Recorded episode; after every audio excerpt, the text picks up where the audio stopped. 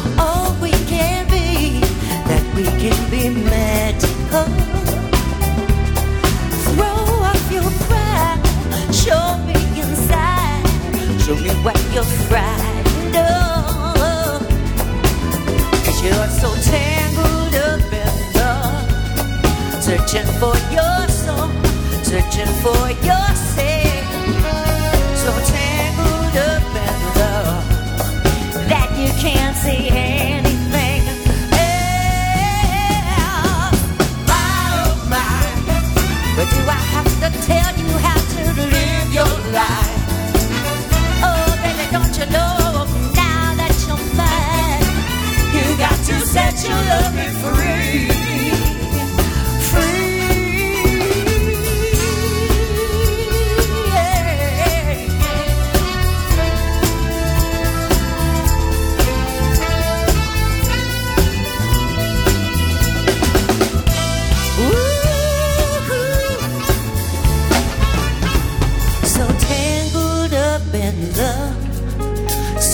For your soul, searching for yourself. So tangled up in love that you can't see anything else. My, oh my, do I have to tell you how to live your life? Oh, baby, don't you know now that you're mine? You got to set your loving free.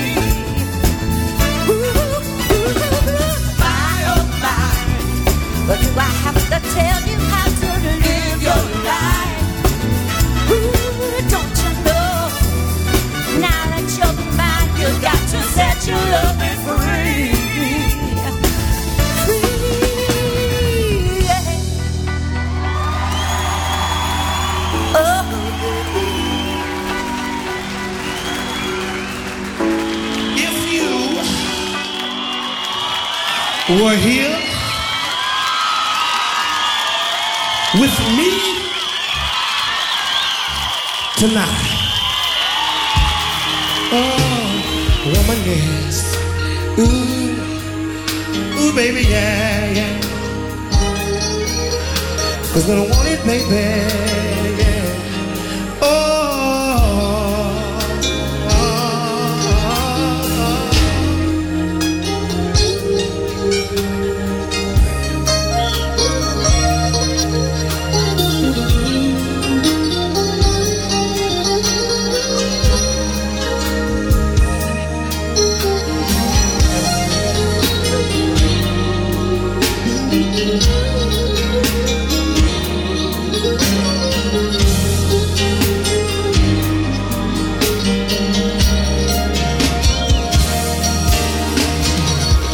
baby. Yeah.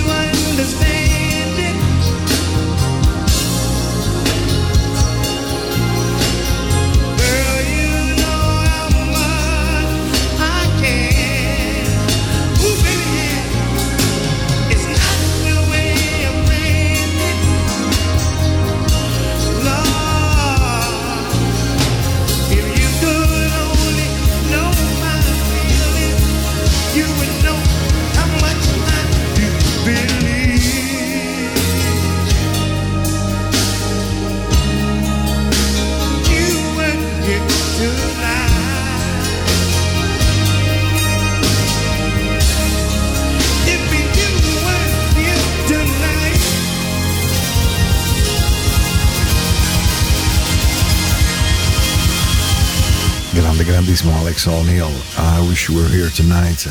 È proprio bello, eh? ho fatto questo doppio mix dal vivo perché avevo voglia di, di, andare a prendere un suono un po' diverso questa sera dopo tanto tempo.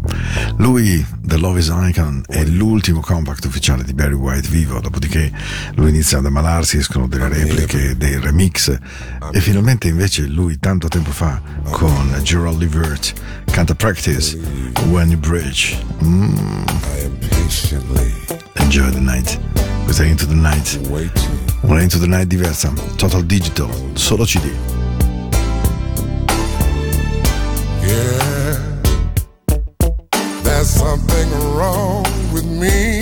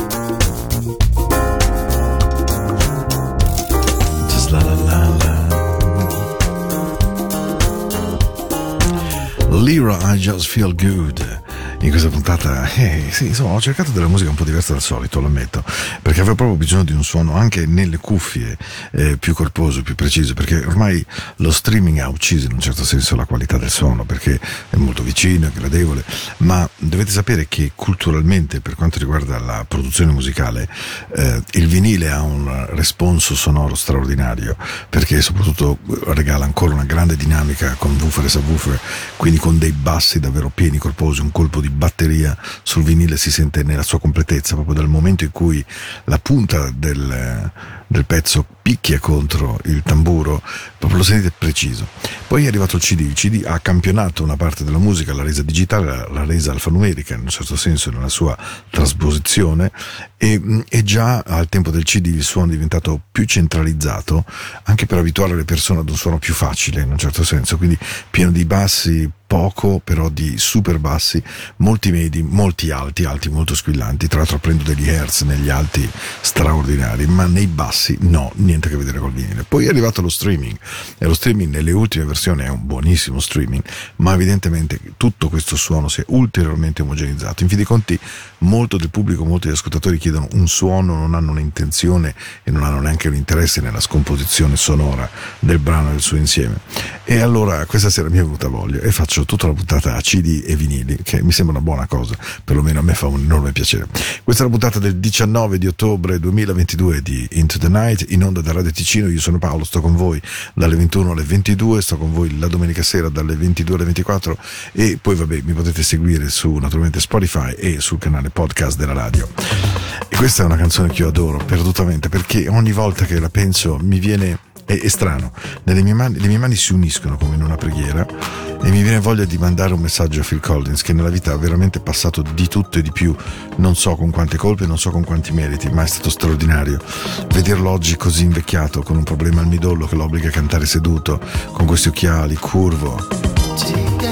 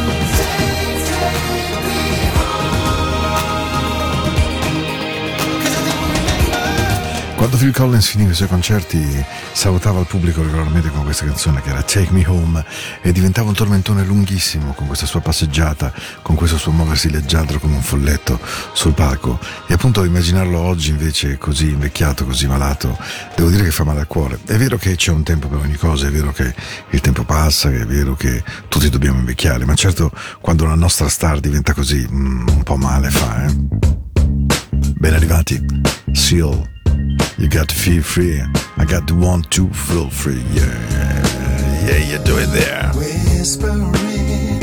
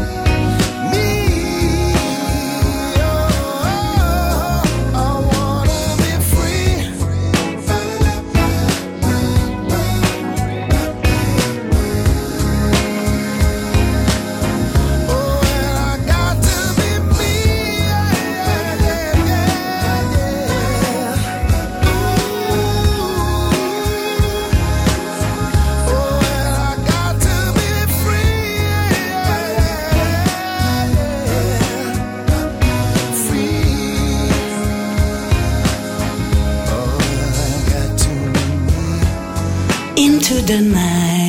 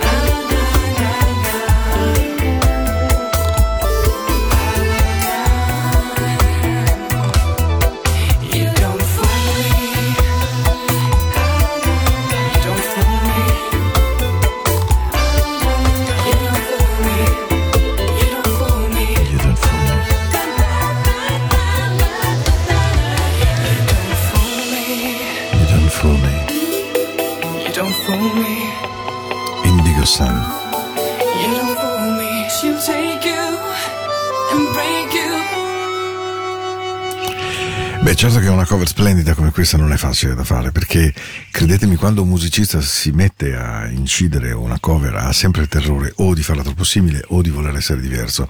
Riuscire a, a collimare le due cose, quindi dare una dignità alla propria interpretazione, ma contemporaneamente non apparire un clone banale, è esercizio che non riesce moltissimo. Secondo me questa canzone di Indigo Sun, You Don't Fool Me, presa dai Queen, è invece veramente riuscitissima. Sono passati 38 minuti da quando stiamo insieme, stiamo insieme, quindi abbiamo ancora più o meno 22 minuti per arrivare alle 22. Gioco di parole, ma il 22 è un gran, gran, gran numero, come molti di voi sapranno bene. E allora, beh, andiamo avanti con la nostra musica della notte, sperando che vi faccia veramente bene il suono che stiamo per ascoltare, che è quello di Indigo Sun, tanto per intenderci, un gruppo meraviglioso. Loro due eh, hanno avuto un successo enorme nel mondo e, e, e Jack Broadshaw con la sua Baby You Can't Come Over Me è diventato un- una delle mie grandi passioni notturne. Sarà che questa flugelhorn, così tappata, così opacizzata, mi colpisce tutte le volte le orecchie, ma qui mi vedo proprio rilassato. Buon vino.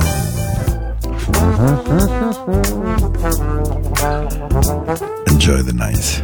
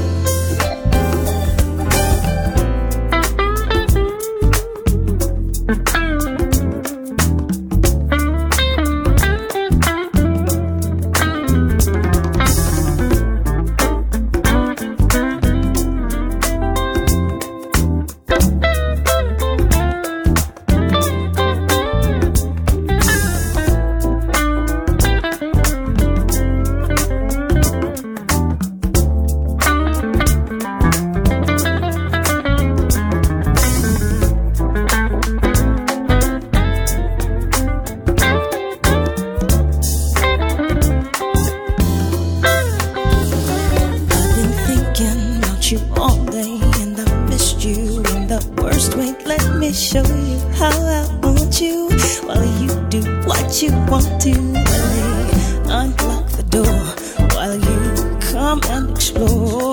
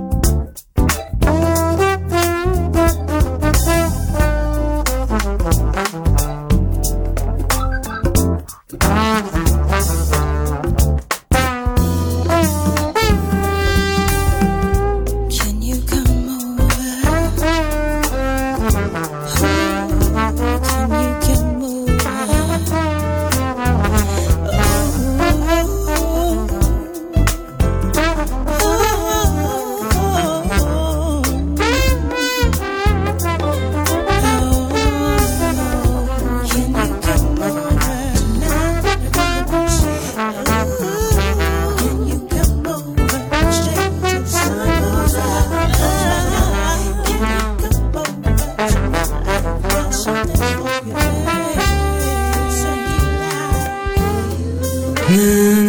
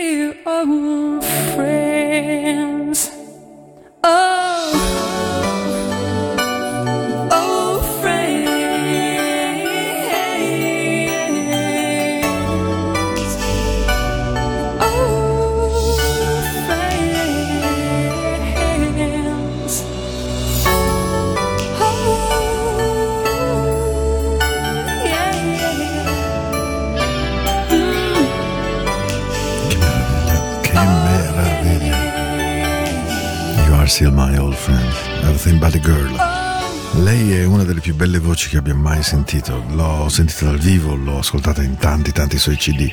E lei, Tracy Horn, Tracy Horn è veramente eh, voce straordinaria. Lei riesce a rendere qualsiasi canzone magica, qualsiasi canzone degna di essere cantata, qualsiasi canzone acquisisce improvvisamente un profilo eh, veramente straordinario. Everything But the Girl, My Good Old Friends, eh, siamo quasi verso la fine.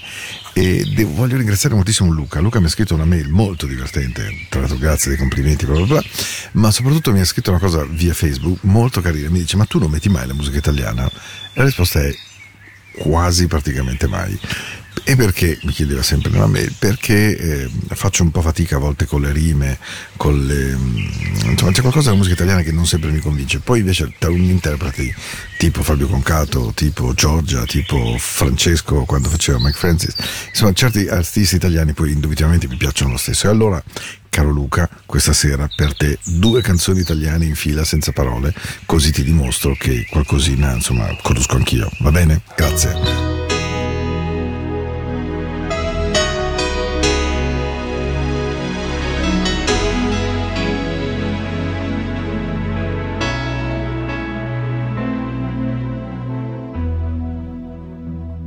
Come saprei capire l'uomo che sei? Come saprei scoprire poi le fantasie che vuoi? Io ci arriverei nel profondo dentro te, nei silenzi tuoi, emozionando sempre più. Come saprei stupire l'uomo che sei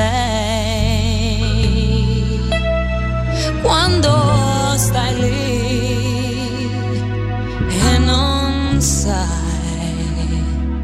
che voli prendere come saprei chiamare gli occhi tuoi, incollarli ai miei, emozionando sempre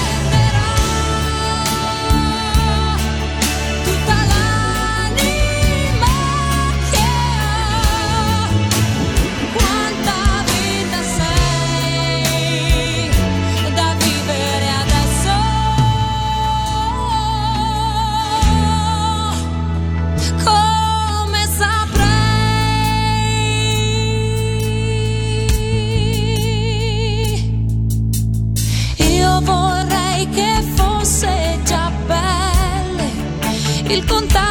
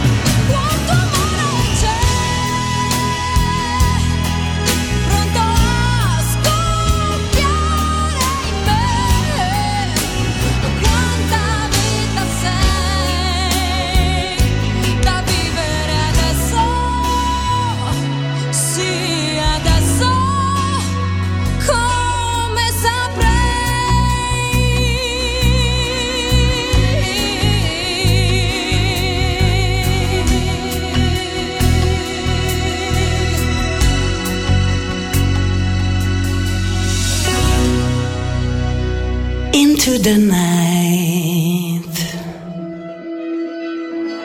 Adesso cadiamo, spingendoci così, tra poco andremo giù, però abbracciati, porgendoci così, spingendoci così da noi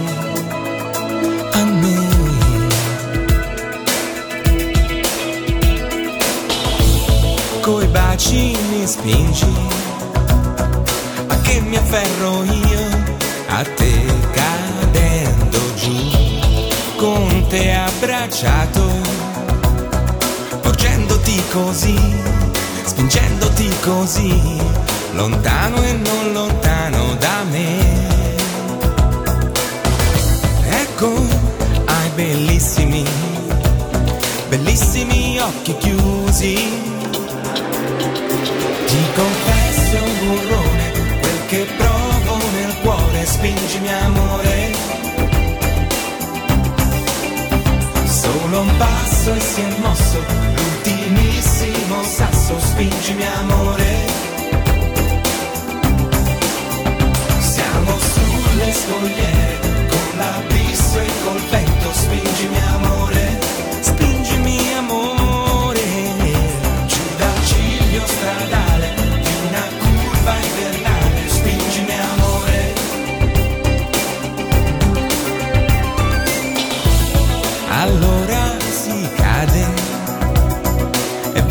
Solo te intorno e su di me, così abbracciata, tanto stretta che l'aria più non è che guance, collo e baci con te.